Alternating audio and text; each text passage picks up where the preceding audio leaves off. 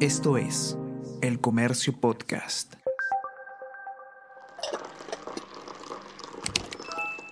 Hola, hola, ¿cómo están? Buenos días, espero que hayan amanecido bien. Está con ustedes Ariana Lira y hoy tenemos... Tenemos que hablar con Ariana Lira.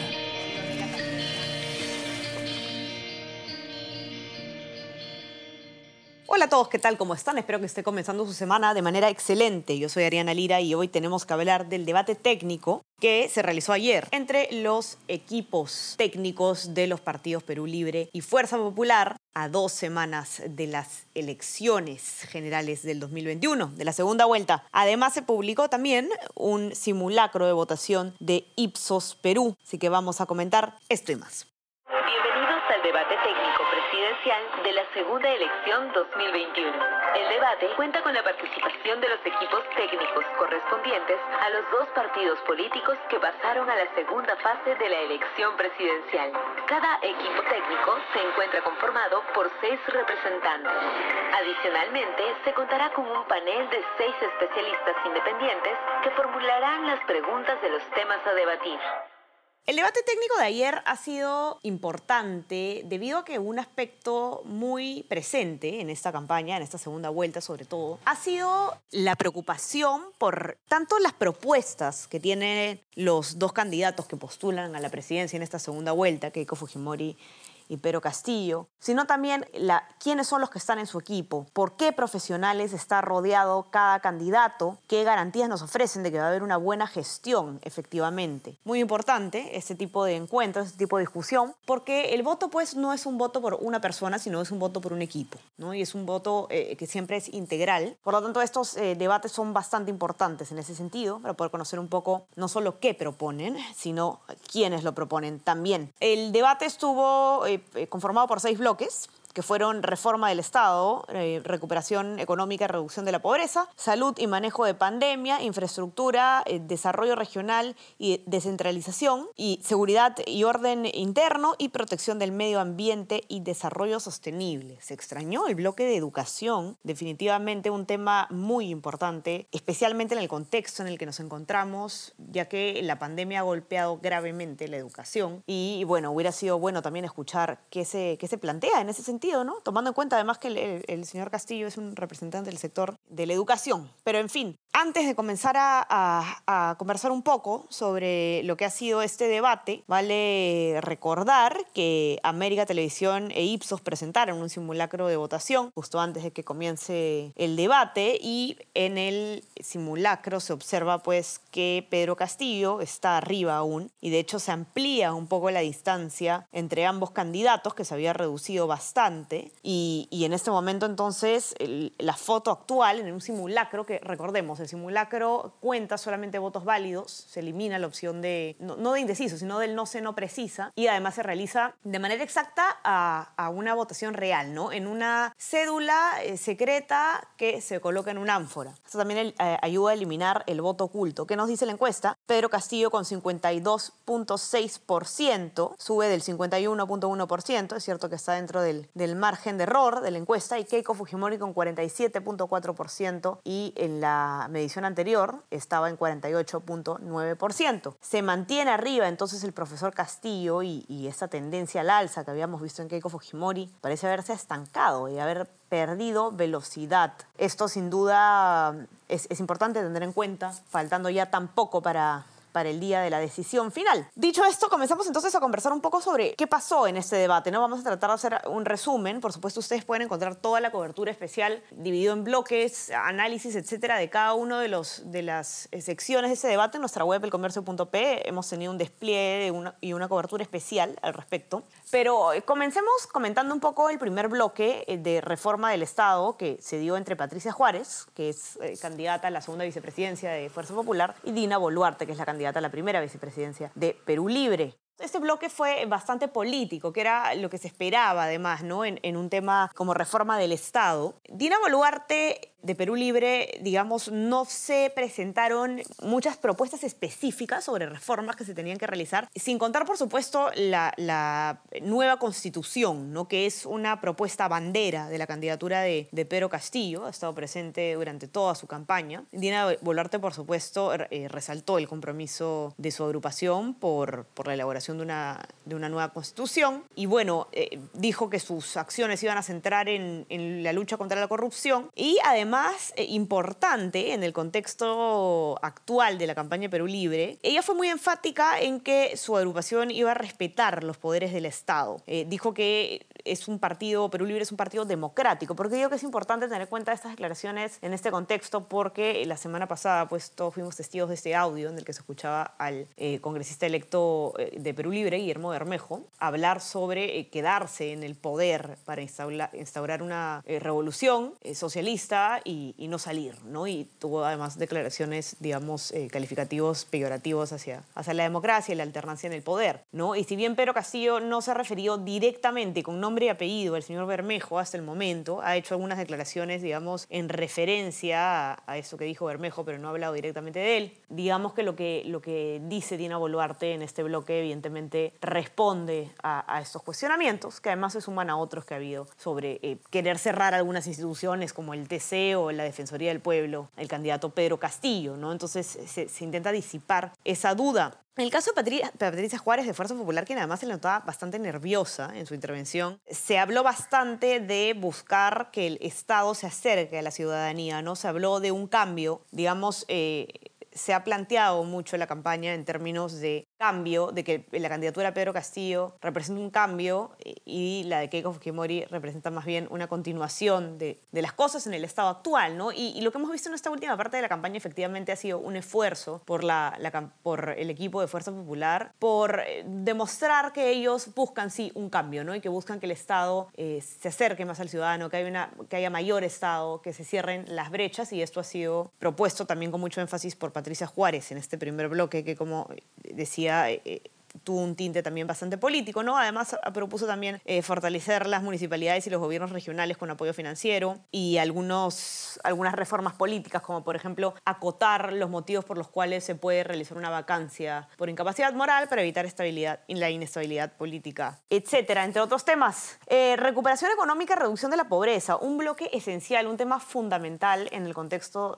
en el que nos encontramos económicamente a raíz de la pandemia, bastante curioso eh, porque eh, Perú Libre envía como el técnico representante en este aspecto a, al ex congresista Juan Pari, quien definitivamente no tuvo un performance técnico, digamos, como el que sí tuvo el ex ministro de Economía Luis Carranza, que definitivamente eh, es un vocero importante, es un, es un buen vocero ¿eh? en materia económica, no es una persona muy técnica con, con mucha experiencia. Y esto además llama la atención, la designación de Juan Pari para este bloque en específico, sobre todo cuando Perú Libre tiene gente en su equipo, a economistas en su equipo como Oscar O Pedro Franque, que apoyaron la candidatura de, de, Verónica Mendoza en la primera vuelta y quienes pues hubieran podido pararle un poco más el pleito a Luis Carranza, digamos, en, en términos de debate económico, ¿no? En este caso, el discurso de Juan Pari fue bastante político y las propuestas fueron más bien la excepción, ¿no? De hecho, no se habló sobre temas que, que se han impulsado económicamente mucho en la campaña de Perú Libre, como por ejemplo el cambio de, en la estructura de los contratos de las, de las actividades extractivas, algunas eh, posibles nacionalizaciones,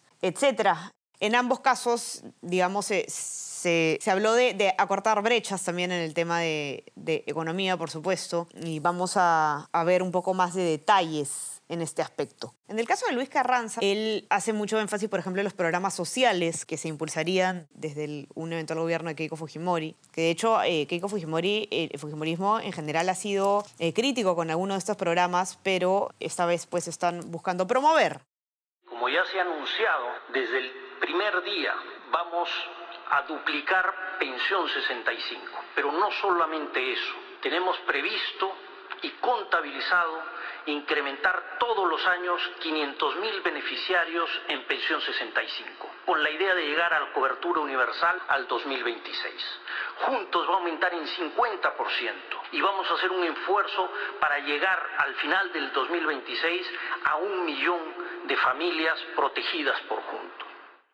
Carranza eh, hace una crítica fuerte a Perú Libre en el sentido que dice que eh, Perú Libre pues, busca cerrar la economía y ser, eh, plantea una, una alternativa bastante más proteccionista en términos de importaciones. Y Juan Pari, quien bueno, no tuvo digamos, muchas propuestas específicas, técnicas, sí tuvo un discurso político fuerte y él lo que, lo que responde a este cuestionamiento es que el modelo económico tiene que ser uno que, que nos rompa, digamos, de alguna manera la dependencia que él dice que tenemos de la economía global.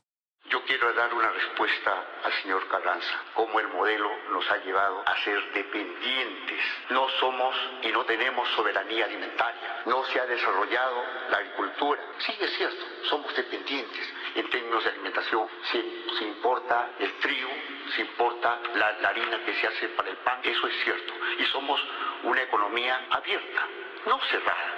Y eso lo sostenemos y lo hemos sostenido siempre. Somos una economía abierta, porque importaremos lo que el país necesita, pero también trabajaremos para fortalecer nuestra economía, lo que no quieren hacer ellos. Lo que no quieren es siempre mantenernos como simples proveedores de materias primas y no desarrollar una economía propia, una economía nacional, una economía que realmente alimente otro tema fundamental y por supuesto protagónico eh, fue el de salud y manejo de pandemia. Como no podía ser de otra manera, en este caso los designados en cada partido para responder fueron Hernando Ceballos, en el caso de, Perú Libre, miembro de su equipo técnico, y José Recoba, que es eh, eh, por, representó a Fuerza Popular.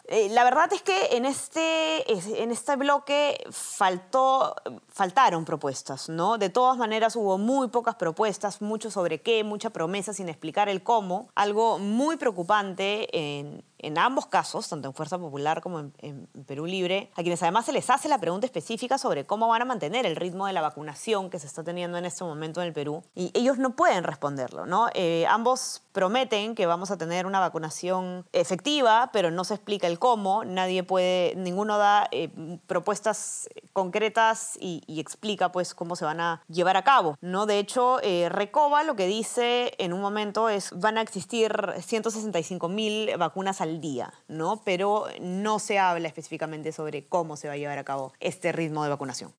La vacunación es un compromiso, es un derecho y es un deber del Estado garantizar ese derecho. Nosotros tenemos la capacidad logística instalada para que a partir del 28 de julio se coloquen 160.000 vacunas por día para que al final de noviembre todos los casi 20 millones de adultos mayores de 18 años tengan una vacuna de calidad que haya demostrado eficacia. Efectivamente, la ciencia no se basa en la experiencia, doctor, se basa en la evidencia, estoy de acuerdo con usted. A quienes nos ven esta noche, lo único que les interesa es no poder morir por la mala gestión de ministros que dicen que las pruebas moleculares son iguales que las pruebas serológicas, que los asintomáticos eh, solamente contagian cuando respiran, eh, que las marchas no contagian y que cuando salen los hombres un día y las mujeres otro, vamos a vencer el COVID. Mala gestión. Nosotros acabaremos con eso.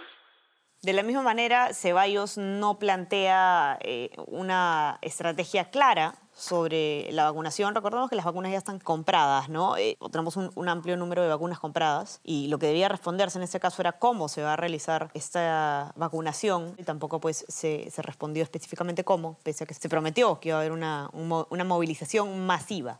Por eso es tan no descalificar las vacunas pero también entender que no solamente necesitamos traer las vacunas al país, que es fundamental, sino además lanzar sin ninguna discriminación y sin un negociado una campaña de vacunación a toda nuestra patria de manera masiva. Y para eso necesitamos contar con la organización y la movilización de la gente.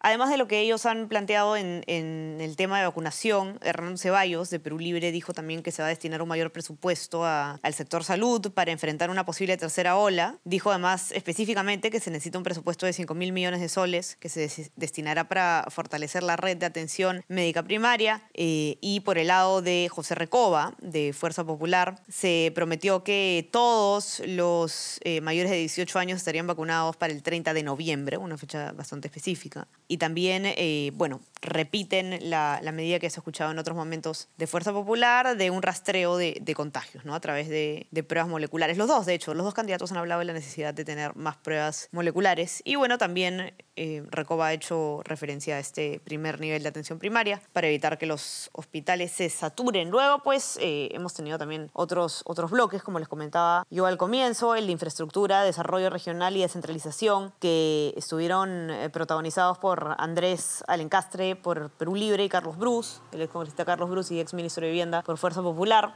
Seguridad y Orden Interno por Abelino Guillén, ex fiscal supremo, quien es parte del equipo técnico de, de Perú Libre, y Fernando Rospigliosi, ex ministro del Interior de Fuerza Popular. En el caso de este bloque, pues hubo también bastante discurso político, ¿no? Se hizo referencia, hubo harto golpe, digamos, creo que es el, el bloque que más puya estuvo eh, de todo el, el encuentro, eh, diría yo, por el lado de Rospigliosi había una, una exaltación bastante fuerte, eh, se, se pudo notar en su, en su tono de voz. Y luego el último bl- bloque de protección de medio ambiente y desarrollo sostenible que estuvo a cargo de Celeste Rosas por parte de Perú Libre y Hernando Guerra García por parte de Fuerza Popular, la verdad es que creo que es el bloque que más de, eh, más, más dejó por, por esperar de parte del público. Eh, sin duda no hubo ninguna propuesta específica en esta materia tan importante, que es la protección del medio ambiente, ¿no? Fue un discurso bastante político. No se ha hablado de minería, no se ha hablado de minería ilegal, no se ha hablado eh, de residuos sólidos, no se ha hablado de ningún tema ambiental que estaba en agenda, que ya se había advertido por parte de especialistas que debían tocarse. Así que, sin duda, ha sido un encuentro, pues, que, que si bien ha tenido algunas propuestas específicas en algunos casos, lo que ha primado ha sido el discurso político ¿Qué impacto tendrá este, este debate, este evento en el voto? Pues ya lo veremos en, en las siguientes, los siguientes estudios de intención de voto, en los siguientes simulacros. Estamos ya solamente a dos semanas de las elecciones, así que hay que mantenernos muy informados y nuevamente los quiero invitar a, que puedan revisar toda nuestra cobertura electoral y despliegue especial en esta materia y lo encuentran en nuestra web, elcomercio.p y también ya saben que pueden suscribirse a nuestras plataformas. Estamos en Spotify y en Apple Podcast para que puedan escuchar no solamente Tenemos que hablar, sino todos nuestros, nuestros otros podcasts y también a nuestro WhatsApp. Se pueden suscribir, El Comercio te informa, para recibir lo mejor de nuestro contenido a lo largo del día. Dicho esto, entonces me despido de ustedes y les deseo un excelente inicio de semana. Sigan cuidándose, ya saben. Ya conversamos. Chao, chao. Esto fue Tenemos que hablar.